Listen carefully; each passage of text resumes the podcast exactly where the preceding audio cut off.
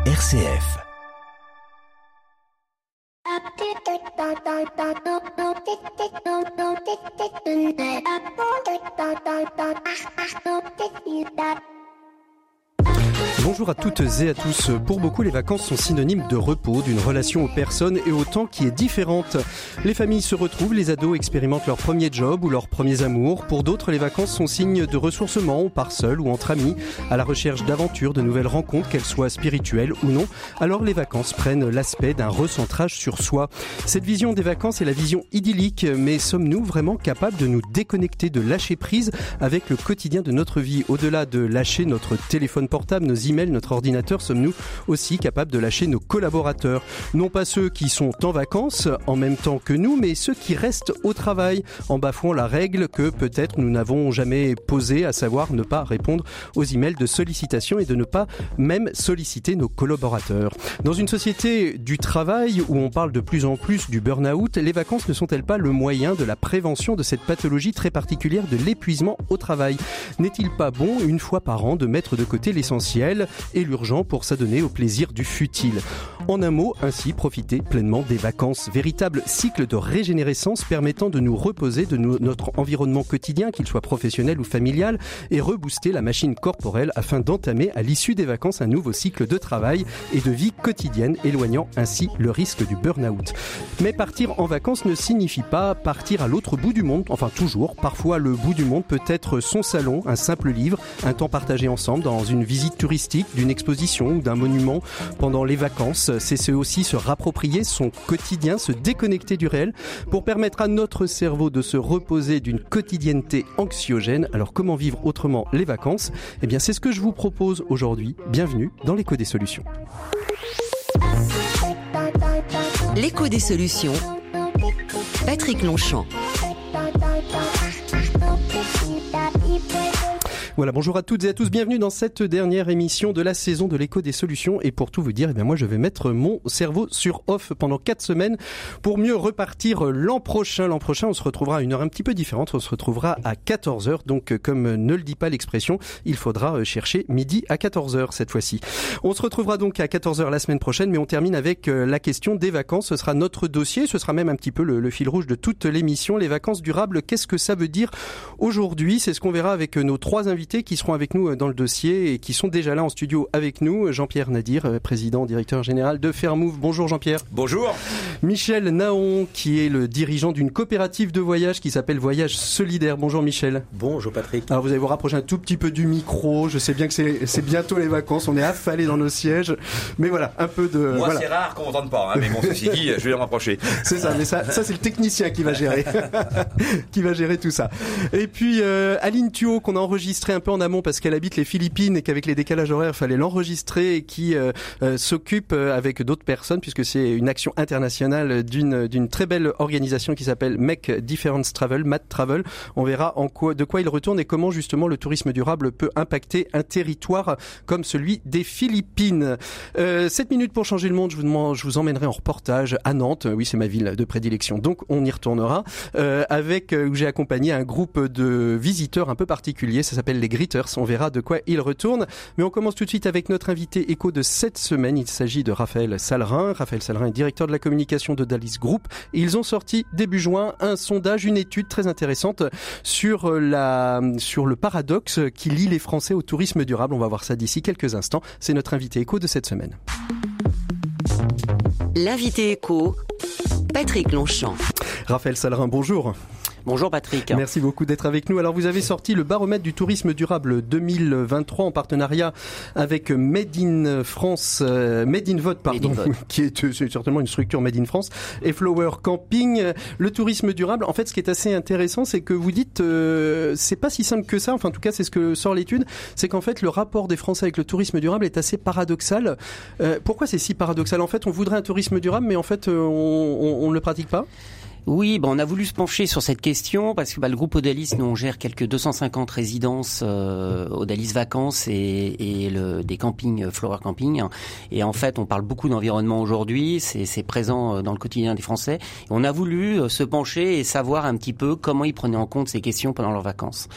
Et euh, voilà, il en est ressorti euh, cinq, cinq, cinq grands paradoxes euh, envers le, des Français envers le tourisme Alors, durable. c'est- alors l'un des premiers paradoxes, c'est que ça demeure flou. Et je dois vous avouer que quand j'ai commencé à poser euh, les idées hein, sur euh, euh, sur le papier, euh, sur le tourisme durable, en fait, on peut partir, on peut partir dans, dans tous les sens. C'est ce qui fait qu'aujourd'hui, ce concept est flou pour les Français du tourisme durable entre trier ses déchets et prendre quatre fois l'avion dans sa vie?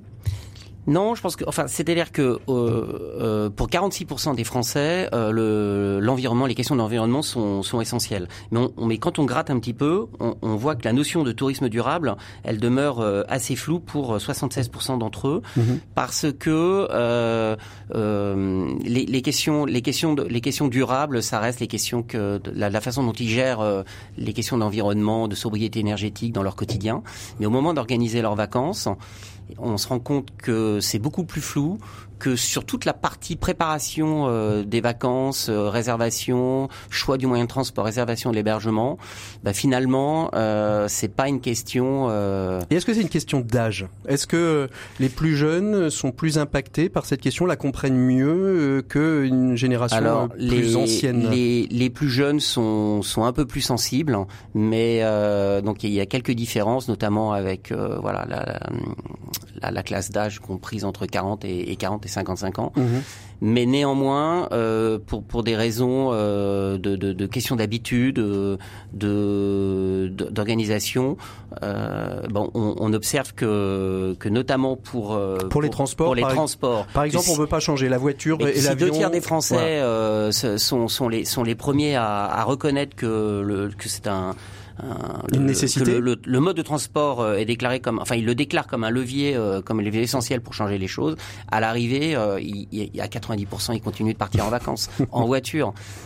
Avec des voitures que- thermiques. C'est-à-dire que l'idée, l'idée, on verra ça peut-être avec nos invités, mais l'idée du, du circuit court du voyage, elle est pas, elle est pas encore euh, totalement euh, acceptée par la, la totalité des Français. oui, alors je sais pas L'idée peut-être, la pratique moins.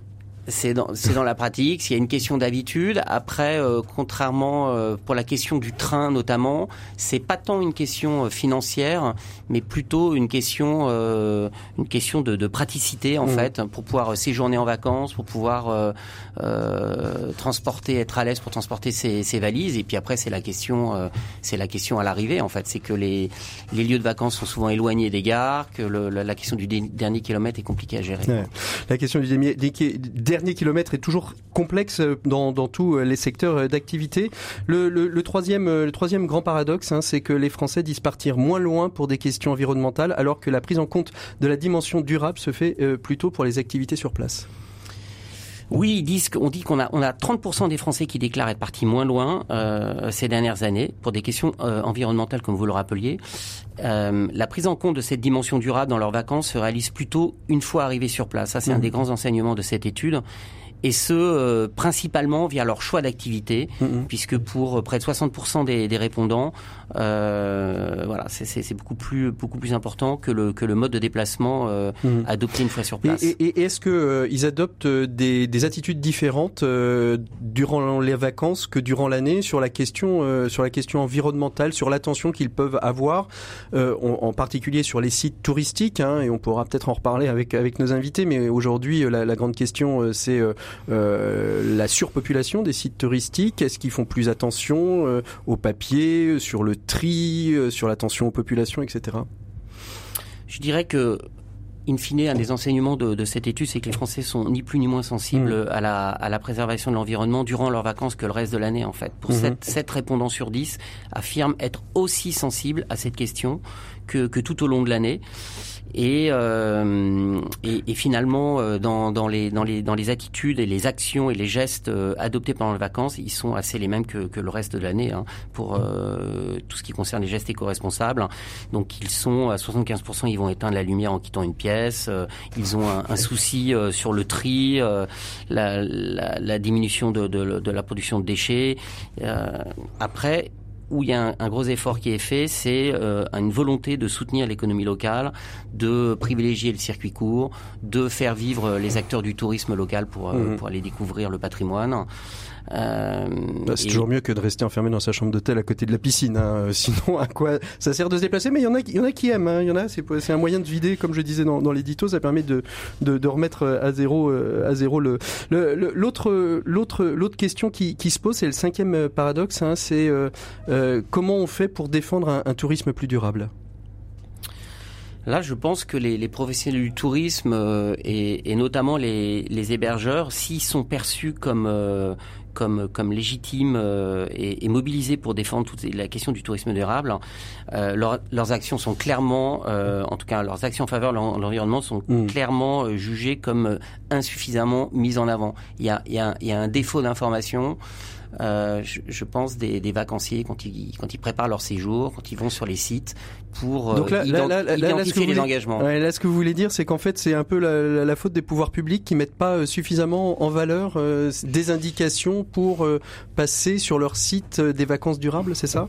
Pourtant, j'ai l'impression qu'ils font beaucoup de travail, mais euh... ben des, des, des, professionnels, par exemple, par exemple, euh, ils sont les, les premiers à vous dire qu'ils sont extrêmement sensibles euh, au, au label, hein, mm -hmm. euh, type clé verte.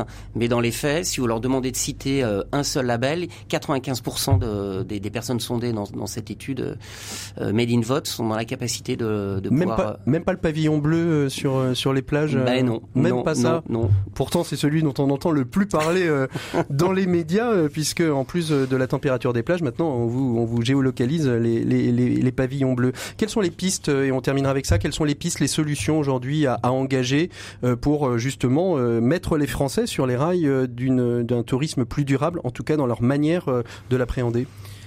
Bon, il y a un premier, il y a un premier volet qui est la question euh, de, voilà, il faudrait repenser les déplacements ferroviaires et l'intermodalité. L'intermodalité. L'intermodalité, je vais y arriver. voilà, donc. Euh, je, je, pense que afin d'inciter les Français à, à, privilégier plus largement le, le, le, train pour partir en vacances, il y a plusieurs pistes d'action. En tout cas, il y en a trois. Il y a réaménager euh, les rames pour permettre aux familles de voyager plus confortablement avec leurs valises et vélos. Mmh. Ça peut paraître, peut paraître simple, simple, mais, mais tomber sous le sens. Mais mmh. en tout cas, c'est c'est remonté assez fortement. Mettre en place des navettes euh, type bus électrique, euh, vélo cargo, assurant le transfert des vacanciers entre la gare et, et le lieu des vacances. Mmh. C'est toujours la question du dernier du, kilomètre, dernier kilomètre exactement.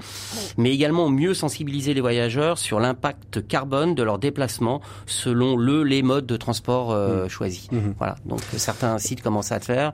Voilà, c'est juste puis, une responsabilisation. Ouais. Et... et puis la, la, la, les, les, cartographies, les GPS ont eu cette obligation hein, dernièrement aussi d'afficher les trajets les plus éco les, les plus éco-responsables. Ils n'ont pas encore l'obligation de vous indiquer le plus éco-responsable, mais au moins de vous indiquer euh, lequel impactera le moins sur la planète. Et la SNCF ne se gêne pas pour dire que euh, leurs trains euh, sont les plus écologiques du monde à la fin de chaque voyage. L'intermodalité, je suis assez d'accord avec vous, c'est assez compliqué de traverser la France euh, en train. Enfin voilà, le rapport train-voiture des fois euh, est, est, est, en faveur de la voiture. Merci beaucoup Raphaël Salrin. Si vous voulez rester avec nous pendant cet échange, vous êtes le bienvenu. Si vous avez d'autres choses à faire, vous pouvez euh, nous quitter. En tout cas, merci beaucoup de, cet échange qui va nous permettre d'introduire euh, notre, euh, notre dossier de l'écho des solutions. Je vous propose de faire une pause musicale dans l'écho des solutions. On se retrouve tout de suite après avec nos invités. Let me tell you a story of a girl up in glory. She had the world in her hand. Even Hades was a fan. You can fake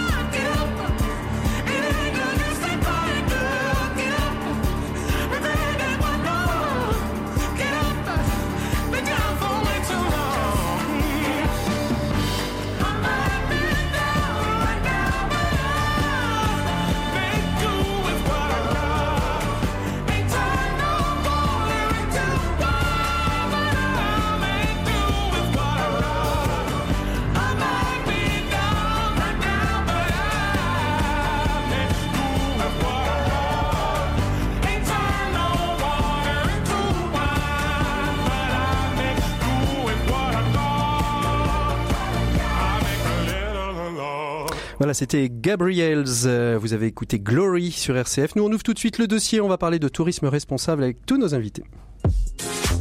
L'écho des solutions. Patrick Longchamp. Voilà, dernier dossier de l'écho des solutions de cette semaine. On va évoquer la question du tourisme, euh, du tourisme responsable. Le tourisme responsable, c'est large. On l'a dit avec Raphaël Salrin il y a, il y a quelques, quelques secondes. Hein, c'est plein de paradoxes. Euh, c'est qu'est-ce que c'est qu'un tourisme responsable? Alors nous, on a souhaité l'orienter plutôt euh, sur un tourisme responsable vers l'ailleurs. C'est-à-dire quand on prend un avion quatre fois dans sa vie, on verra avec Jean-Pierre Nadir si c'est raisonnable ou pas. Euh, comment aujourd'hui aussi les États, les gouvernements qui accueillent des touristes autres que la France prennent en compte cette notion de, responsabilité touristique. Nous, en France, on essaye d'y faire attention, en tout cas, mais est-ce que les pays qui accueillent en masse des tourismes ont cette même attitude que nous, on peut avoir? C'est ce qu'on verra aussi avec euh, Aline Thuot, que nous avons enregistré il y a quelques minutes avant le début euh, de, cette émission. Euh, je vais commencer avec l'un ou l'autre. D'abord, Jean-Pierre, Michel Naon, euh, vous avez entendu cette étude. Qu'est-ce qui vous, vous marque? Est-ce que ça vous semble cohérent par rapport à ce que vous, vous percevez en tant que voyagiste coopératif et en tant que voyagiste, euh, on ne va pas dire alternatif, mais différenciant. alternatif, euh, responsable. Rapprochez-vous un peu du micro, Jean-Pierre. Si on veut effectivement donc euh, donner une définition, moi je pense que d'abord il faut redonner une définition du tourisme responsable parce que depuis tout à l'heure tu dis on ne sait pas ce que c'est. Donc en fait si on ne sait pas ce que c'est, donc évidemment ça commence ça commence mal. C'est-à-dire que là on est dans la phrase de Camus, donc à mal nommer les choses, donc on accroît les malheurs du monde. Et donc le tourisme responsable c'est très simple, c'est réconcilier les enjeux de la planète, des populations locales et des touristes. Donc la définition, elle existe depuis 1950 euh, et donc euh, euh, il faut repartir en fait de l'origine de cette de cette définition. Mhm. Et donc quand on quand on prend cette définition donc pour ce qu'elle est, c'est-à-dire donc encore une fois donc essayer d'ajouter donc les vertus positives de de chacun effectivement donc de ces acteurs et, et, et, aujourd'hui en fait on a tendance plutôt à mettre la planète au cœur de tout et donc à oublier donc les deux autres éléments et dès qu'on est en fait dans une logique déséquilibrée eh bien on a on a on a on a on accroît je pense, là encore, les, euh, les malheurs du monde. Et donc, pour revenir à la transition avec ce qui a été dit euh, précédemment, c'est clair qu'aujourd'hui, donc, euh, il y a, y a une déficience d'information, puisque même vous, un journaliste émérite, donc le plus fort de sa génération, connaissiez pas bien la définition du sujet. Et donc, évidemment, si, si non mais c'est important parce que ça veut dire que les gens ne savent pas pour répondre à la question posée. C'est-à-dire que quand on interroge les gens pour leur dire, pour vous, le tourisme responsable, c'est quoi? Ben ils te disent, bah dis-moi toi d'abord ce que c'est, et ensuite je verrai si je peux effectivement donc, tu vois, m'adapter à la situation. Mm. Donc notre notre mission à tous, et après je parle la parole à Michel, parce que là c'est juste une introduction. Notre mission à tous, c'est évidemment donc euh, de donner les clés de l'information qui va permettre aux gens de devenir des touristes responsables, parce que le tourisme responsable commence par des touristes responsabilisés. Michel, alors rapprochez-vous du micro aussi. Ah, euh, la, la, définition est difficile. Il y a tellement de définitions, il y a tellement surtout le moyen. Alors Jean-Pierre dit qu'il y en a une et vous vous dites qu'il y en a plusieurs. Mais oui, bien sûr. Parce que durable, il y en a plusieurs. Mais, mais la, la décision du tourisme responsable, il n'y en a qu'une seule. Après, chacun peut dire, moi j'ai une variante, etc. Il y, a une, il y a une notion officielle euh, donnée depuis 1950 par l'Organisation mondiale du tourisme, et c'est là dont il faut partir. Chacun peut dire euh, tel tel mot, il y a une acception qui est un peu différente, etc. Mais là, on n'est pas dans la philo. On est effectivement dans la définition. Donc il n'y en a qu'une. il n'y en a qu'une. Bon, Michel. Alors, je conteste déjà d'entrée ce que dit Michel. Voilà. Je, je d'ailleurs d'avoir à Michel tout de suite. Je, ne sais même pas si j'allais pouvoir finir la première phrase. Et effectivement, je n'ai pas eu la possibilité de terminer la première Donc, phrase. Donc Michel, Michel, je vous laisse la parole. Il y, a plusieurs définitions. Non, non pas définition en tant que lexical, mais définition mm. en termes d'appropriation. Qu'est-ce mm. que je fais pour rendre mon voyage durable? Qu'est-ce que je fais pour rendre mon voyage responsable? Mm. La vraie question est là. C'est comment est-ce que je peux traduire en, en par des faits réels, par des actes, ce que je pense et ce que je pense faire? Quelle est ma position? Est-ce que ce qu'on me demande n'est pas trop important par rapport à ce que je suis, par rapport à ce que je fais On renvoie à la question. Est-ce que je prends l'avion Est-ce que je prends la voiture ou est-ce que je prends le train? Je regarde le prix que ça me coûte et je me pose ensuite les bonnes questions. La fin du monde contre la fin du mois. Tout le monde se pose la même question. Combien ça coûte Combien ça va réaliser Est-ce que c'est pratique Est-ce que c'est tranquille Est-ce que je vais pas passer la moitié de mon voyage si je veux partir une semaine Est-ce que je vais pas passer la moitié de mon voyage à, simplement sur la partie transport? Ça, c'est des questions qu'il faut se poser. Jean-Pierre. Oui, mais là, ça n'a rien de responsable ce que tu dis, parce qu'en fait, la réalité, c'est pas ça. La réalité, c'est que dans ce que tu dis là, tu dis dit le prix, etc. Mais pour l'instant, je ne peux pas parler effectivement donc des conséquences. C'est-à-dire que et c'est pour, pour ça que je parle d'information. C'est qu'aujourd'hui, effectivement, donc on peut commencer par l'avion. Les gens ils disent est-ce que je prends l'avion, est-ce que je prends pas l'avion en fonction effectivement donc de l'impact que ça a. Mais ils savent même pas l'impact que ça a. Et prendre l'avion, ça veut rien dire parce qu'en fait, entre prendre un vol direct, prendre un, ou un vol indirect, vous avez 15% d'empreinte carbone en moins. Entre prendre donc une compagnie éco-responsable et une compagnie qui ne l'est pas, 10% d'empreinte carbone en moins. Entre prendre une compagnie qui vole sur les avions dernière génération, moins 20% en moins. Donc et donc en fait, je rappelle quand même que les recommandations du GIEC, c'est moins donc 50% si on veut rester effectivement mmh. dans les purs des deux des, des, des, des, des 2 degrés. Donc moins 25, donc c'était entre euh, si on voulait effectivement être à 1,5, bon moins 25, je crois que maintenant effectivement donc euh, là on a compris qu'on y serait que ça serait plus proche sans doute. Non mais moins 25 pardon, on serait plus proche que le moins 50, excusez-moi, mmh. c'est l'inverse.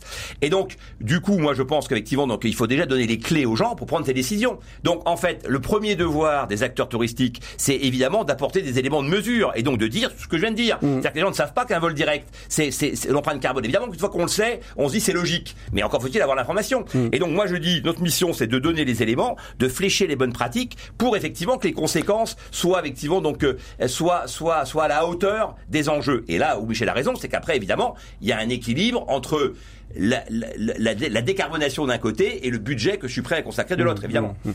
C'est ce que vous faites alors chez, chez, chez Fairmove, c'est-à-dire qu'à chaque fois qu'on on prend un, voyage, on va, euh, on va euh, euh, former, éduquer aussi le, bah, futur voyageur, le futur touriste. Oui, c'est ce qu'on essaye de faire. C'est pour ça que je parle d'information parce qu'en fait, souvent les gens ont l'impression qu'effectivement, donc on doit apporter la solution clé en main. Or, en fait, encore une fois, c'est un pacte effectivement donc entre l'acteur touristique et et le et le client. Et pour moi, effectivement, donc on se trompe dans le combat uniquement effectivement donc euh, de la de la décarbonation et des CO2. Il y a bien une mission qui a qui a qui a deux plateaux baisser l'empreinte carbone, monter l'impact social. Michel a commencé à l'évoquer mm. et, et c'est évident que c'est que c'est la considération qui devrait permettre de jouer ces voyages. Donc en fait, plus on va avancer, plus je pense qu'on va développer des calculateurs qui permettront de dire donc euh, j'ai 1500 euros de budget, je voudrais une empreinte carbone inférieure à 3 tonnes et je voudrais un impact social sur place à plus de 50%. Voilà, le jour où on aura abouti à ça, on aura gagné. Mais évidemment qu'on est qu'au début pour répondre à la question. ça veut dire qu'aujourd'hui, il faudrait presque un algorithme où la personne rentre ses, désirés, ses désidérata d'impact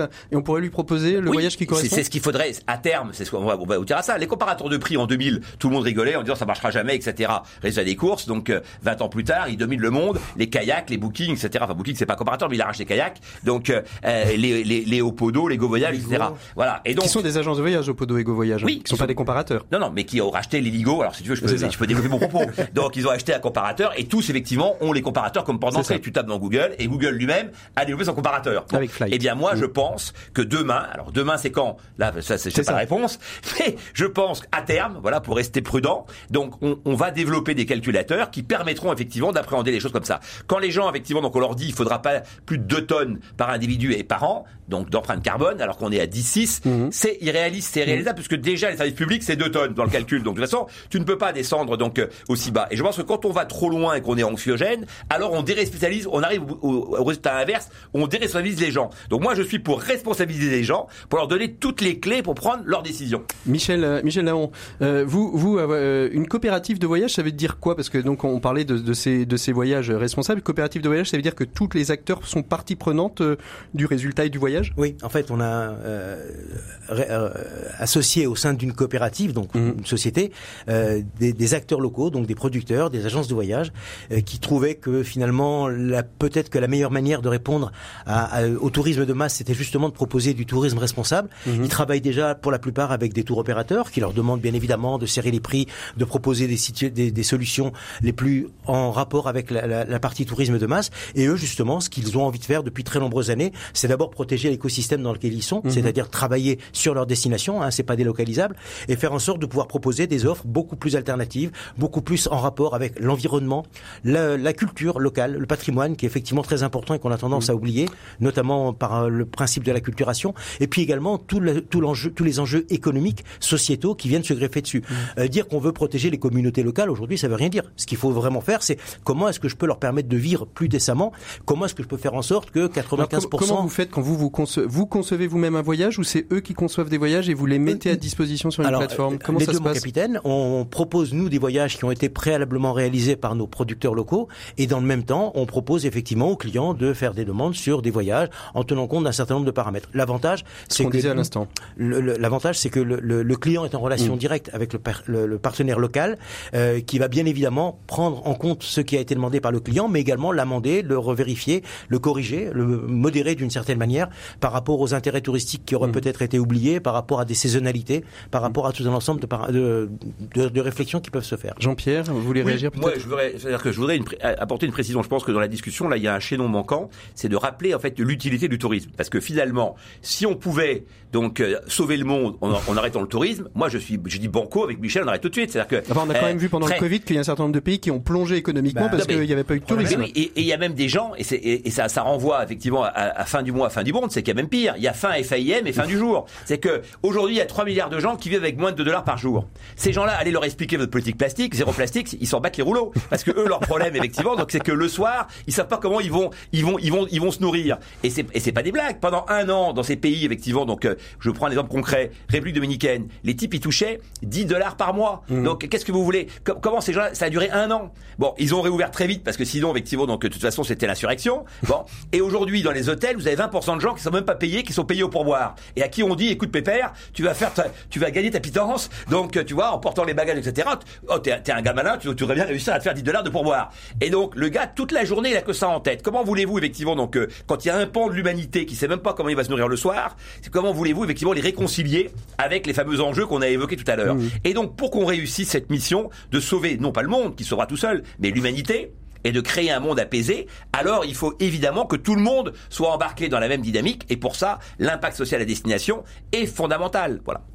Alors justement, comment vous, euh, chez Fermo, vous prenez en compte cette, euh, ce, ce package? Comment vous, vous réfléchissez à un voyage En quoi, en quoi vous êtes euh, euh On, on l'a vu avec Michel. Hein, il y a cette notion de partenariat, de coopérative. Donc tout le monde est associé à l'intérieur de la réussite ou de la non réussite des voyages, et c'est ce qui crée une sorte de, de solidarité entre les acteurs. Comment vous, chez Fermo, vous constituez, vous construisez un voyage que vous dé désignez comme éco-responsable? Bah, Déjà, donc premier premier axe. Donc on, on a bien évoqué le transport. Donc évidemment et donc je vais pas revenir dessus. Deuxième, et donc nous, encore une fois, on indique bien le vol direct, etc. Donc les, des, vols plus chers, en expliquant effectivement donc l'impact, l'impact CO2. Et par exemple, on a deuxième deuxième élément, on considère qu'on prend l'avion moins souvent, donc on reste plus longtemps. Donc nous, on refuse de vendre du court séjour sur les destinations donc euh, long courrier. L'île Maurice, par exemple, vous tapez dans notre moteur de recherche 5 nuits, on vous répond qu'on n'a pas de réponse et que nous, on commence à 6 et on explique pourquoi. On pourrait me dire, mais si c'est pas beaucoup, si parce que tout le marché s'est structuré autour de 5 nuits pour sortir des prix. Parce que le monde du tourisme, on l'a pas encore dit, c'est construit autour d'une seule variable, le prix.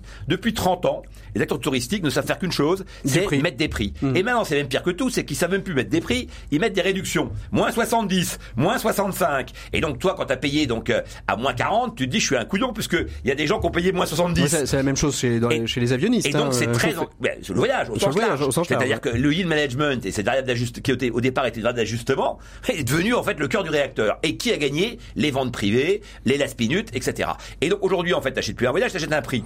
Et remettre le produit au cœur de la réflexion, c'est déjà un enjeu extrêmement compliqué. Parce qu'en fait, on avait perdu complètement de vue cette notion-là. Donc nous, on remet le produit au cœur, et le produit, c'est quoi? C'est l'hébergement. Ça a été tout à l'heure donc évoqué sur la partie sondage. Et donc nous, on a, on prend les plus grands labels, on a 140 critères, qui intègre effectivement donc l'écologie, l'éthique et l'immersion, c'est-à-dire les écosystèmes à destination. Je pourrais après développer un certain nombre de critères qui sont très intéressants, mais les hébergeurs aujourd'hui sont au cœur de ces modèles de réinvention. Tout à l'heure, il a été dit, il faut réenchanter le territoire pour répartir effectivement donc les gens de manière effectivement donc plus large. Par exemple, en France, c'est un de nos grands enjeux, c'est-à-dire qu'on concentre tout le monde au même endroit. Il faut réenchanter, mais pour réenchanter, il faut qu'il y ait des, y ait hébergeurs. Or, les hébergeurs, ils se mettent souvent tous au même endroit parce que c'est là qu'il y a les touristes. Et donc en fait, tu tournes un peu en rond. Donc aujourd'hui, les hébergeurs sont au cœur de ces modèles de réinvention et ces nouveaux modèles d'hébergement tiennent compte de l'éco-bâti, euh, du retraitement des eaux grises, mais aussi des buffets à 80% produits localement, des buffets avec euh, une volonté de zéro déchet et plus effectivement donc d'abondance et de profusion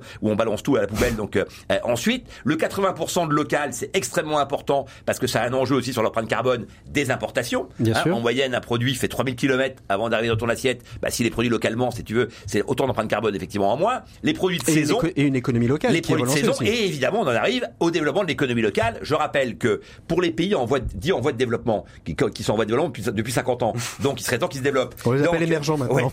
Ouais, manifestement, si tu veux, ça n'a pas marché. Bon, euh, en tous les cas, pour ces pays, pour ces pour ces pays-là, quelles, sont, quelles sont les possibilités donc d'emploi? Hmm. L'agriculture, c'est 40% d'emplois en moins dans le monde sur les 30 dernières années. Pourquoi? Parce que les pays occidentaux prennent tout grâce effectivement donc à la mécanisation. Le, manufacturier, c'est les Chinois qui ont tout piqué et maintenant on fait tout avec des machines. Donc globalement, effectivement, donc les pays dits émergents ont plus beaucoup effectivement de solutions. Alors que le tourisme peut être effectivement donc cette variable. Euh, comment vous réagissez, vous, Raphaël Là, vous écoutez euh, ce, ce, ce, duel entre Michel, duo, duo, duel, ah, ce duo duel depuis trop longtemps. entre Michel et Jean-Pierre. Comment vous réagissez vous en tant qu'opérateur de, de logement de vacances justement? Non, mais je, rebondissais sur ce que disait à l'instant Jean-Pierre. Je pense qu'une des pistes pour engager plus largement les Français sur euh, sur la voie de la durabilité euh, pendant leurs vacances, hein, c'est de leur proposer euh, une offre touristique qui soit éloignée des zones des zones touristiques denses. Donc ça, c'est des choses qui commencent à se faire. C'est c'est effectivement désenclaver des territoires. C'est euh, réduire l'empreinte euh, l'empreinte environnementale du tourisme, c'est faire vivre euh, faire vivre des gens dans les régions, favoriser l'emploi, privilégier des déplacements plus courts, l'éco-responsabilité, et, et c'est notamment ce que l'on fait à travers le réseau et c'est ce que fait le, les nos 120 adhérents du, réseau Flower Camping, qui sont pour l'essentiel éloignés du tourisme de masse hein, et qui vraiment privilégient, valorisent le lieu, l'environnement, le, territoire. plutôt que la concentration des du, camping avec, des euh, avec euh, en privilégiant une biodiversité endémique. Euh, voilà. Alors à propos de biodiversité, je vous propose de retrouver Aline Thuot qu'on a enregistré il y a, il y a, quelques minutes avant l'enregistrement de cette émission, du fait du décalage horaire avec les Philippines. S'appelle Med Med Travel, Mad Travel. Mad, ça veut dire Make a Difference Travel. Ils ont aussi développé une autre filiale qui s'appelle Mad Courses pour justement permettre aux, gens de, de s'éduquer à la question de la biodiversité et des populations autochtones. On retrouve tout de suite Aline Thuot juste après cette petite virgule. L'écho des solutions. Patrick Longchamp. Voilà, au cœur de cette émission euh, consacrée au tourisme durable, euh, nous avons, euh, nous nous sommes connectés avec les Philippines et je suis avec Aline Thuot que je remercie puisque aux Philippines il est, ah, il est pas trop trop tard, il est 17 h Bonjour Aline. Bonjour. Merci beaucoup d'être avec nous. Alors vous êtes euh, vous êtes issu d'une structure qui s'appelle MAD Make a Difference avec deux euh, deux volets, un volet voyage, volet travel, un volet course, programme éducatif. Euh, Aline Thio, vous êtes au sein d'une équipe internationale, donc bien évidemment euh, peu de gens parlent le français et c'est vous qui avez été délégué. Parlez-nous un petit peu de, la genèse de MAD, MAD Travel, MAD Courses, deux, deux éléments euh, complètement euh, euh, différents et pourtant communs et avec des, frontières communes? Oui, tout à fait. Alors déjà, merci hein, de m'accueillir sur votre émission. C'est vraiment agréable de pouvoir parler de notre passion. Et du coup, donc pour parler en fait de notre entreprise, il faut remonter à presque dix ans de ça, où notre cofondateur, donc qui est philippin, Raph, qui n'a pas pu participer à l'émission malheureusement parce qu'il ne parle pas encore français, mais on essaye. Et moi, je ne parle pas encore philippin, donc. Et euh, en fait, ce qui est intéressant, c'est que aux Philippines, euh, c'est un pays donc qui a été euh, colonisé, mais euh, qui a quand même une forte culture indigène quand on sait où la trouver. Et euh, notre cofondateur s'est rendu dans un endroit des Philippines qui s'appelle Zambales, où vit l'une des plus anciennes tribus indigènes des Philippines, qui s'appelle les Aetas. Et il les a un peu rencontrés par hasard, donc c'est-à-dire qu'en fait, lui s'était rendu là-bas pour surfer. Il n'y avait pas de vagues, donc il savait pas trop quoi faire. Et le maire de ce qu'on appelle un barangay, donc le village, lui a dit bah écoute, moi je peux te faire rencontrer une tribu indigène euh, et euh, tu vas pouvoir échanger avec eux. Et en fait, aux Philippines, il faut savoir que les tribus indigènes sont très peu représentées, voire très peu valorisées mmh. par euh, les Philippins. Donc mmh. bon, c'est dû à un peu comme les colonial et une histoire. Qui sont Exactement. des sous-citoyens de l'Amazonie et du Brésil. Exactement. Donc c'est assez malheureux parce qu'en fait au final on se rend compte en les rencontrant qu'ils ont plein de choses à nous apprendre, des très belles valeurs, une façon justement de vivre en accord avec la nature qui est hyper impressionnante. Et euh, malheureusement, cette tribu avait complètement perdu euh, sa terre ancestrale à cause d'une éruption volcanique. Et en fait, de fil en aiguille, il a appris que tous les arbres étaient morts et que la tribu indigène, parce qu'ils ont du mal à s'intégrer dans la société moderne, mmh. euh, n'avait pas réussi à reforester ces, ces terres. Et donc, de fil en aiguille, Raph s'est dit, bah, j'ai envie de les aider parce que leur mode de vie est quand même quelque chose qui me parle, surtout dans notre contexte actuel. Comment faire pour reforester ces terres? Et c'est là qu'intervient la solution du tourisme.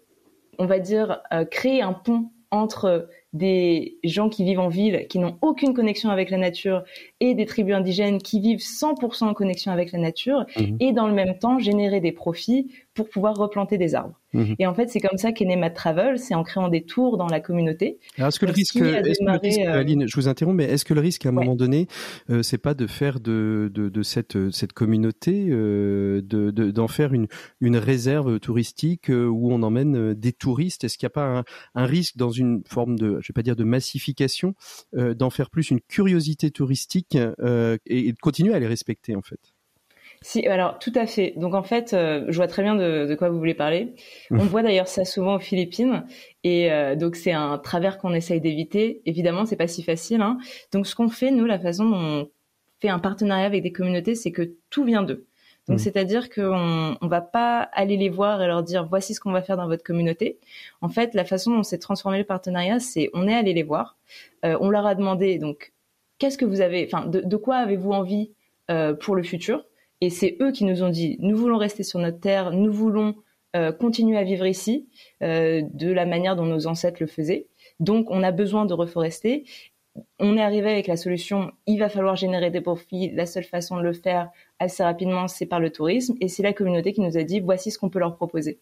Euh, Est-ce que aujourd'hui les, les, Philippines, et c'est ce qui nous intéresse aussi un peu dans cette émission, ont une conscience d'un tourisme durable? Est-ce que c'est euh, facile, par exemple, pour Med Travel de travailler avec les autorités, euh, les autorités philippines? Alors, en fait, oui, c'est vrai que le problème aux Philippines aujourd'hui, c'est que Enfin, le problème. Les Philippines, c'est composé vraiment à 80% de personnes qui vivent sous le seuil de pauvreté. Mmh. Donc, le tourisme euh, on va dire domestique aux Philippines est, pas très développé et comme c'est une économie euh, qui euh, croît fortement et donc il y a une enfin, resurgescence de la middle class qui avait disparu hein, depuis quelques années. La plupart des gens qui voyagent, ils ont envie d'avoir des très beaux resorts, ils ont envie d'être à la plage, ils n'ont pas envie de, de faire deux heures de trek dans les montagnes pour aller planter des arbres, malheureusement. Mmh. Sauf que il y a quand même un, euh, une motivation de la part du gouvernement de euh, prendre soin de la nature et aussi de, bah, de montrer que la culture indigène, ça fait partie de leur histoire. Et du coup, c'est vrai que nous, un de nos partenaires les plus importants, c'est le département euh, du tourisme, donc le DOT, euh, qui nous aide énormément. Donc, c'est-à-dire que en fait, c'est eux qui nous ont permis d'avoir euh, accès aux chefs des tribus, c'est eux qui nous soutiennent, qui nous financent parfois. Il y a aussi énormément d'impulsions de la part des entreprises. Donc après, évidemment, les motivations, elles sont différentes. Hein. Là, c'est pour des questions de RSE. Euh, enfin, ça peut être. Euh, de greenwashing, en fait, nous, on a, euh on a, en fait, c'est marrant parce que c'est une conversation qu'on a plein de fois. Donc, euh, à quel moment on dit non? Ouais. et, euh, et, et, parfois, c'est dur de refuser parce qu'en fait, nous derrière, on sait que cet impact, c'est sur des personnes avec qui on travaille depuis dix ans, qu'on considère comme nos amis, euh, qui vont les aider dans leur vie quotidienne. Mmh. Euh, et parfois, c'est difficile en fait de refuser. la euh, politique des, du, du, moindre mal, c'est-à-dire c'est pas c'est pas idéal, mais ça va pas forcément à l'encontre de quelque chose de totalement mauvais, donc on ça. y va quand même. Après, ça? On a des on a des politiques qui essayent de quand même protéger la façon dont ils vont utiliser les projets. Donc c'est-à-dire que pour certains euh, acteurs et pour certaines activités, on dit non. Mmh. Euh, surtout d'ailleurs sur la partie euh, éducation, parce qu'en fait sur la partie travel, c'est vrai que c'est quand même beaucoup de la reforestation, mmh. donc c'est très concret. et ils viennent de, des Philippines, donc ils prennent pas l'avion. Enfin, donc il y a c'est beaucoup plus facile de créer de l'impact de cette façon. Mais ouais, on essaie quand même de, de Alors, faire attention. Vous... Mais c'est vrai que c'est difficile de se dire bon bah je, si je dis non, bah, je sais très bien que Gabriel ou euh, Do Young ou euh, Ateusna, bah, ils vont ils vont pas avoir d'argent en fin de en fin de mois. Alors depuis la, la, la création de Med Travel, vous en êtes tous les objectifs sont remplis, euh, ça se reforeste bien, il y a encore beaucoup de travail? Il y a encore énormément de travail, mais alors ça serait. Euh, je peux vous envoyer des, des photos après hein, pour vous montrer. C'est quand même impressionnant. Internet, absolument, oui. Ah, trop bien. Ok. Bah, je peux même vous envoyer une vidéo. Et en fait, c'est impressionnant de voir à quel point avant c'était des montagnes désertiques et en euh, allez 8-9 ans. Euh, les montagnes sont vertes, -hmm. mais évidemment, on est très très loin des objectifs parce qu'en fait, nous, c'est un projet sur euh, plus d'une quinzaine d'années. -hmm. Donc, c'est vraiment du long terme. En plus de ça, on a eu un problème de feu de forêt -hmm. l'année dernière, donc qui a quand même détruit quelques hectares qu'on avait plantés. Donc, c'est des années de travaux qui fait partent en fumée. Mmh. Euh, mais bon, ça fait partie du jeu, hein, on, mmh. on, continue. Mais euh, donc pour vous dire, nous on a 4000 hectares à reforester. 140 familles à aider à travers ce projet.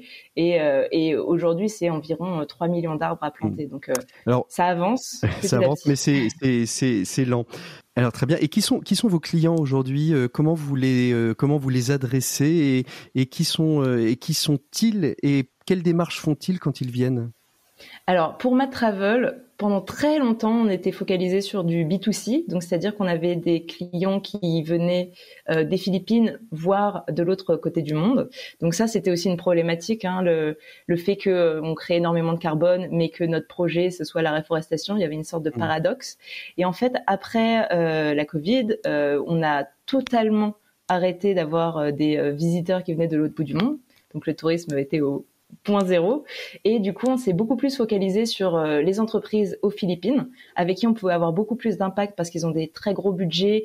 Ils ont quand même cette volonté de sensibiliser leurs employés euh, à ces euh, problématiques de reforester les Philippines, notamment, qui ont quand même perdu 90% de leur forêt mhm. euh, et qui est un pays qui souffre énormément de catastrophes naturelles. Donc euh, il y a une vraie problématique en fait de résilience climatique qui passe par la reforestation et énormément aussi les euh, universités et écoles aux Philippines. Mhm. Donc il y a un souhait d'éduquer la jeunesse pour que eux-mêmes en fait prennent conscience des problématiques de leur pays et deviennent acteurs du changement.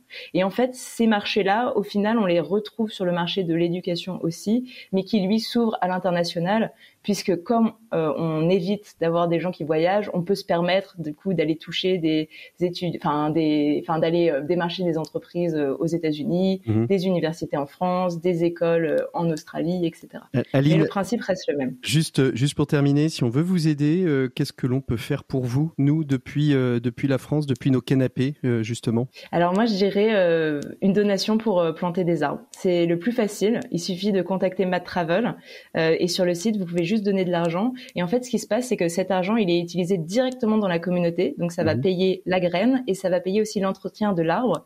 Parce que c'est quelque chose qu'on oublie souvent. Un arbre, c'est 200 euh, pesos. Euh, alors, je peux calculer vite fait en, en euros.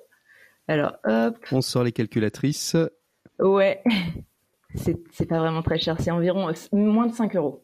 Moins de 5 euros, donc euh, allez, on va dire euh, pour 10 euros, on peut planter à peu près deux arbres aux Philippines dans cette communauté.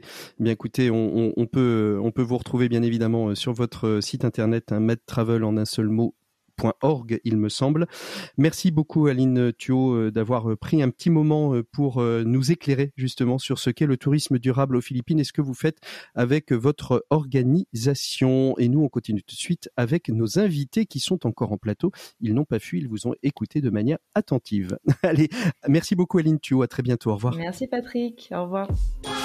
L'écho des solutions, RCF. Bon, Michel, euh, Michel Hamon, euh, comment comment vous réagissez? À ce que dit Aline Est-ce que ça correspond un petit peu à votre manière euh, manière de voir de voir les choses, vous, en tant que, que voyagiste solidaire et coopératif, comme vous dites? alors, justement, Rapprochez-vous du micro, c'est toujours mieux. Alors, il faudrait dire Michel Naon, pas Michel Hamon, parce que c'est Benoît Hamon, Michel Naon. On s'est mis d'accord comme ça. oui, oui, c'est extrêmement intéressant. C'est globalement ce que font d'ailleurs mm. la plupart de nos partenaires locaux. J'étais assez récemment au, au, Panama où notre partenaire partenaire soutient également des communautés mm. locales et travaille justement pour des gens qui n'ont ni l'agriculture, ni l'industrie, ni les services pour mm. pouvoir euh, trouver des modes de vie. Ce qui est intéressant, et si on sort un peu du terme tourisme durable, tourisme durable, c'est en fait essayer de réparer pendant des années et des années ce que nous avons fait, mm. les, impacts euh, environnementaux et autres du tourisme. On est aujourd'hui sur une nouvelle génération, qui est la, la notion de tourisme régénératif. C'est-à-dire qu'est-ce que je peux apporter de plus? Et on peut apporter de plus de deux manières, soit sur place, effectivement, euh, ça a été le cas du tourisme solidaire pendant des années et des années. Je viens repeindre une école, je viens euh, aider à construire un puits. Ça, c'est fini. Je veux dire, euh, aujourd'hui, il faut ouvrir au maximum les possibilités. Et, le vrai mot, euh, c'est aujourd'hui l'accessibilité. Rendre l'offre du voyage équitable, l'offre du voyage solidaire, responsable, alternatif, appelez-le comme vous voulez, accessible à tout le monde. Mmh. Donner la possibilité à chacun de le faire. Nous, on a choisi une voie. elle est justement accessible, égalitaire. Tout le monde peut le faire, tout le monde peut le pratiquer, quelle que soit sa destination.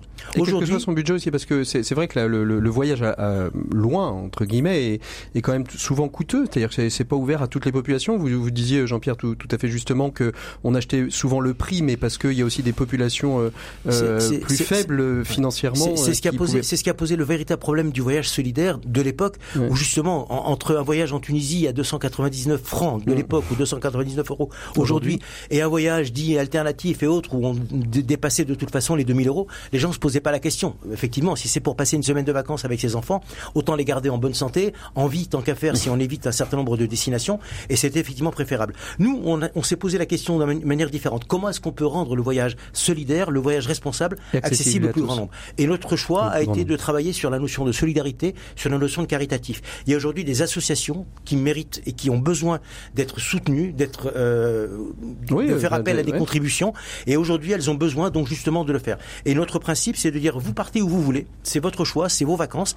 Nous, on va essayer sur chacune de vos destinations de vous guider sur un meilleur voyage, mais surtout, on va vous donner la possibilité, dans le cadre de votre voyage, de soutenir une association, qu'elle soit sur votre destination, qu'elle soit en France ou qu'elle soit dans une autre destination. Mhm. Pour nous, c'est pas coche, En fait, un peu comme le micro-don aujourd'hui euh, dans les, dans les magasins, on coche et, et, vous donnez un pourcentage. Qui suis-je, moi, pour décider à quel endroit les gens doivent partir en vacances mhm. et qui suis-je pour savoir quelles sont leurs priorités sur le, sur, le, sur le chiffre d'affaires que vous reversez, un pourcentage sur le voyage C'est d'une alors, extrêmement simple, c'est 10% sur le montant des prestations terrestres. Comme ça, c'est clair. Ça correspond globalement à ce que le client va économiser en termes de coûts de distribution, mmh. promotion et autres, puisque de toute façon, ça profite directement à l'association. Mmh. Et c'est surtout reversé directement à l'association caritative. Et c'est le client qui choisit son association.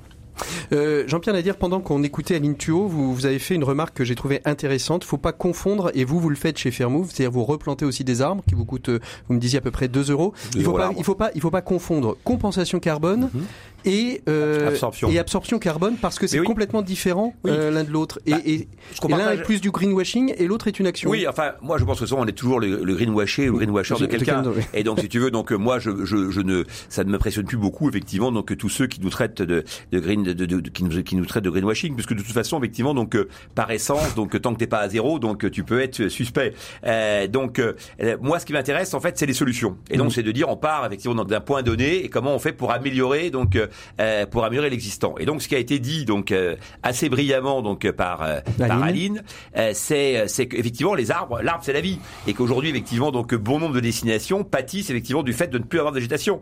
Donc Haïti par exemple est un pays qui a été totalement déforesté et qui aujourd'hui donc ben, c'est quoi les conséquences? Les conséquences c'est que vous avez un climat qui est désastreux, vous avez plus de pluie, quand il pleut c'est très violent, on le voit un peu comme en France, donc, ça embarque toute la terre. Donc le pauvre gars qui avait réussi à planter trois trucs déjà effectivement donc ses graines et s'en vont. Et donc en fait tu, tu, tu, tu, tu, tu, tu, détruis tous les écosystèmes. Et donc le fait de, de recréer effectivement donc euh, des arbres, ça recrée de la vie, ça, ça arrête la, ça arrête la désertification, ça recrée, ça, ça revitalise les sols, ça, euh, ça, ça, ça régénère donc par euh, par la pluie, et puis ça recrée des zones agricoles. Aujourd'hui, on parle d'agriforesterie par exemple. Mmh. L'agriforesterie, c'est absolument formidable. Et donc quand on revient au problème d'emploi, parce que ce qui est important, c'est pas c'est pas qu'on soit dans une logique effectivement donc euh, euh, de redistribution donc euh, type ONG. Il faut que ce soit dans une dans une dans, une dans une dynamique. Donc on donne les moyens aux gens en fait de créer donc de la valeur et de créer les conditions de leur bonheur. Voilà, mmh. c'est ça en fait le tourisme régénératif comme effectivement donc l'a très bien décrit mon ami donc Michel. Alors juste très très rapidement parce qu'on arrive au terme, on a encore une petite rubrique qui sont notre reportage des 7 minutes pour changer le monde. Si vous aviez un levier à actionner, Michel, ce serait lequel? L'accessibilité. L'accessibilité. Partout. Euh, dès qu'on a la possibilité, enfin aujourd'hui, donner la possibilité à chacun de faire un voyage qui a du sens, c'est extrêmement simple. Il y a soit la solution effectivement de l'information, la, solution de l'absorption et autres, de Jean-Pierre. Euh, moi, je pense être d'une certaine manière euh, sur, sur une autre voie, l'accessibilité, le don, la solidarité. Pour vous, Jean-Pierre? Bah, pour moi, effectivement, donc c'est, c'est, il faut additionner toutes les qualités et toutes les valeurs. Donc, euh, à l'évidence, donc pour moi, donc euh, évidemment, donc euh, l'information, la, la, la, la, capacité donc à, à, prendre encore une fois donc les bonnes décisions et pas à considérer que c'est tout ou rien. Encore une fois, je reviens donc à l'aérien. Il y a mmh. plusieurs types d'aériens. Il faut pas jeter le bébé avec avec l'eau du bain. Il faut toujours avoir en tête que sur place, on engage effectivement donc un certain nombre d'acteurs d'acteurs locaux que pour eux effectivement c'est une bénédiction et qu'il faut absolument effectivement donc on puisse développer le tourisme dans cette logique de redistribution et non plus comme ça a pu être le cas à une époque de prédation. Merci beaucoup à tous à tous que ce soit vous Raphaël, Jean-Pierre, Michel et Aline qui étaient avec nous depuis les Philippines d'avoir été présents dans cette émission. On continue tout de suite avec notre reportage. On va marcher avec les Gritters dans la ville de Nantes. L'écho des solutions. Reportage. J'ai un grand plan, oui. Alors là, on est, on est ici, euh, on est place Gralin. Donc on voit qu'on a une ligne verte sur mon plan et on la retrouve au sol. Anne, euh, Anne Guittard, vous êtes donc euh, Gritters, vous êtes vice-présidente de l'association nantaise, hein, c'est ça? Oui, c'est ça. Alors euh, justement, les Gritters à Nantes, ça a 10 ans, mais l'idée des Gritters n'est pas née à Nantes. L'idée Gritters, elle est née à New York dans les années 80. Donc là, Lynn, j'ai encore oublié son nom de famille, Lynn euh, était une New-Yorkaise qui en avait assez euh, que les visites de New York se fassent toutes dans les mêmes coins standardisés, le MUMA, Manhattan. Euh, et elle qui habitait, je crois, dans le Bronx ou à Brooklyn. Ouais, Brooklyn, Bronx. Elle habitait un de ces quartiers et elle disait, mais moi, voilà, mon quartier, il a une vie, il vaut le coup d'être d'être visité. Bah, si les gens de l'office officiel du tourisme ne s'en occupent pas, moi je m'en occuper, je vais faire des visites à ma façon. Et donc en fait, elle a elle créé ça, elle a fait visiter tous les gens qu'elle voulait. Et petit à petit, euh, ça, s'est su. D'autres gens se sont rejoints, se sont joints à elle. Et, et pof, l'idée des Gritters était Sylvie qui a fondé les Gritters à Nantes. elle a entendu parler de cette idée, elle a trouvé ça génial. Et à l'époque, elle travaillait dans ce secteur un peu euh, lié au tourisme en tout cas. Et elle a dit, mais voilà, c'est une façon géniale de faire visiter notre ville. Donc elle s'est dit, voilà, moi je vais, je vais créer ça et euh, on va. ils ont été assez rapidement une grosse poignée et suffisamment pour dire, euh, voilà, on, est des gens qui aimons faire visiter notre ville autrement. Alors cette balade là qu'on est en, on est en train de faire avec avec vos, vos grittés, comment vous l'avez construite cette balade vous... Oui, je, je pense qu'ils avaient coché la case euh, visite insolite sur le questionnaire. Et à partir de là, j'ai construit ma balade dans un quartier où on, trouvait à la fois de l'ancien, du moderne, de l'insolite, du vert, le fleuve. Ah, on, part, on part par où là? On part vers le cours Cambronne qui est juste derrière nous par rapport à la cigale. On va au cours Cambronne alors, juste derrière la cigale sur cette belle place Gralin qui, euh, qui nous accueille avec tous ces gritters. Donc là, le chemin que je vais vous proposer de parcourir, en gros, euh, on est ici à la Cigale. On a à deux pas ici le cours Cambronne qui est avec une, une architecture de l'époque, les époques napoléoniennes, tout très au carré, avec une jolie statue du général. Après, j'ai envie de vous emmener à, à travers cette grande place euh, Mille Gloriettes. Elle n'a pas vraiment de nom pour moi. On ira euh, regarder la, la rue Kervégan qui est au cœur de l'île Fédot voulais éventuellement vous emmener sur le toit de l'école d'architecture, qui est un endroit un peu en hauteur d'où on voit euh, beaucoup de choses. On n'a pas beaucoup d'endroits en hauteur dans Nantes, euh, où on va voir sans doute quelques grues autour de nous qui vont nous montrer que la ville est encore en train de se construire. Alors Daniel Gisèle, vous, vous arrivez d'Anvers, vous êtes gritters euh, tous les deux dans votre ville. Non, non, non, moi je ne suis pas d'Anvers, moi je suis de Bruxelles. Je suis une importée. Une importée. Donc vous êtes euh, de Bruxelles et d'Anvers, comme ça je ne me fâche avec personne. Euh, donc c'est vous, qui, Dani, qui avez découvert les gritters les premiers, hein, c'est ce que vous disiez. De quelle manière? En, lisant le journal? Ah, c'était deux ans maintenant que j'ai, à un moment donné, je l'ai lu dans le journal, un article dans le journal sur les gritters. Mais ils ont organisé un meeting et je dis bon, ça m'intéresse, je vais y aller. On était à ce moment-là une vingtaine de personnes qui sont intéressées pour. Vous avez fait combien de visites avec, euh, avec, des, avec des, des, personnes qui ont fait appel aux greeters? Je crois pour moi, personnellement, je suis à une, je crois un peu, jusqu'à maintenant une vingtaine de, visites. Alors, vous, vous faites, vous aussi maintenant, des visites euh, par des greeters quand vous voyagez à l'étranger. C'est un changement total de mode, de manière de, de visiter une ville? D'abord, c'est plus facile. Et deuxièmement, et c'est ce que je trouve maintenant aussi, c'est que si tu vas suivre des guides normaux, professionnels. Ils te font montrer tous les trucs, toutes les choses classiques, les châteaux, les églises, ta, ta, ta. Ça, c'est quelque chose que tu peux faire quelque part toi-même aussi. C'est ce que je cherche. C'est ce que j'essaie aussi de donner les gens qui viennent visiter Anvers. Et, vous, Gisèle, vous êtes devenue une adepte des, des gritters aussi Vous, vous faites des balades euh, avec Dany Vous les faites ensemble tous les deux J'en ai fait deux ou trois, mais chaque fois que l'on voyage, comme il a dit, on regarde, ah, il y a un gritters là, on va, comment, on va demander. Comme ça, on voit, comme il a dit, autre chose que les, les grands classiques qu'on peut trouver facilement dans, dans le Michelin. Allez, on continue la balade. Alors, pourquoi je vous amène ici on est où là d'ailleurs On est alors on est à l'arrière de la médiathèque, la médiathèque principale de Nantes. Vous devinez des à travers les, vitres là, vous devinez des, euh, des, bouquins, des espaces de lecture. Et moi je voulais vous emmener voir ce petit bout de jardin là. On dirait pas comme ça, mais c'est un petit jardin. Ça s'appelle un jardin partagé. C'est les habitants du quartier qui se sont appropriés ce qui était au départ juste un square et un, canicite pour le dire joliment, un endroit à crotte de chien. Et, euh, et voilà, ça s'appelle maintenant. Ils en ont fait un jardin collectif, le et dès qu'on rentre ici, on a envie de se poser. Il y a des petits bancs, certains à l'ombre. Il y a des jeux pour les enfants. Et les gens ont fait pousser des, herbes, des légumes, des fleurs. vous avez une jeune disciple avec vous euh, aujourd'hui. Euh, qu'est-ce que vous, vous, avez envie de lui faire passer euh, Cette visite, elle est faite pour l'initier à quoi? À la manière d'être, à la manière de faire, de construire ses programmes? Alors je lui ai montrer mon petit programme que j'avais mis sur papier avant qu'on commence la visite et qu'on rencontre nos grittés du jour. Euh, elle a surtout, je pense, si elle veut être griteuse, c'est parce qu'elle a une ouverture d'esprit. Euh, et à partir de là, euh, aujourd'hui, je sens que elle et, Axel sont prêts, Alex, sont prêts à suivre la visite un grid, ça se construit comme ça. Il y a une partie qu'on prépare, plus ou moins selon le gritteur d'ailleurs, et puis une partie où on se laisse de la place pour l'improvisation une fois qu'on est sur place en fonction du temps qu'il fait. Aujourd'hui, il fait tellement chaud qu'on va pas passer des heures euh, au soleil en train de regarder des bâtiments voilà. Donc euh, on, adapte. Euh, puis si on dit, on, parle de quelque chose en regardant un monument, par exemple, et on se dit, ah oui, mais tiens, il faut aussi que je vous emmène là, et on va faire un petit détour.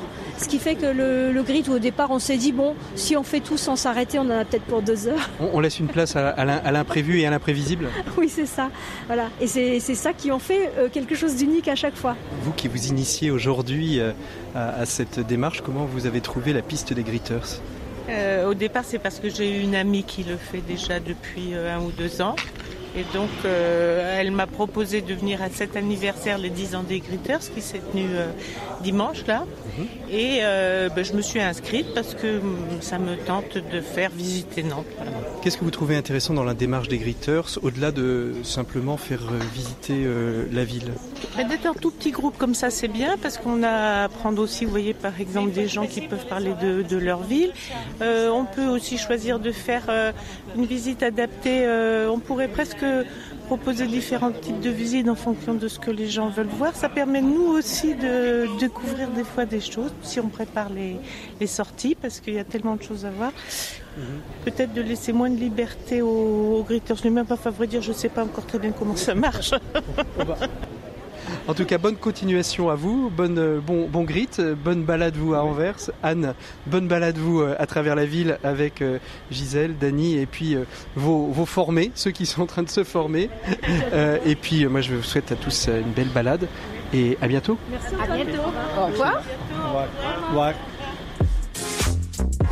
RCF, l'écho des solutions. Voilà, merci beaucoup à tous nos invités d'avoir été présents dans cette émission. On se retrouve, nous, la semaine, l'année prochaine sur RCF. Il sera aux alentours de 14h euh, l'année prochaine. On sera le 9 septembre 2023. On se retrouvera avec tous nos invités, nos chroniqueurs préférés pour euh, l'écho des solutions. Je vous souhaite à toutes et à tous un très, très bel été à l'écoute d'RCF. Vous pouvez nous retrouver en podcast tout l'été. Alors surtout, n'hésitez pas. Nous, on sera très heureux de vous accompagner. À très bientôt. Au revoir. Bel été. Thank you.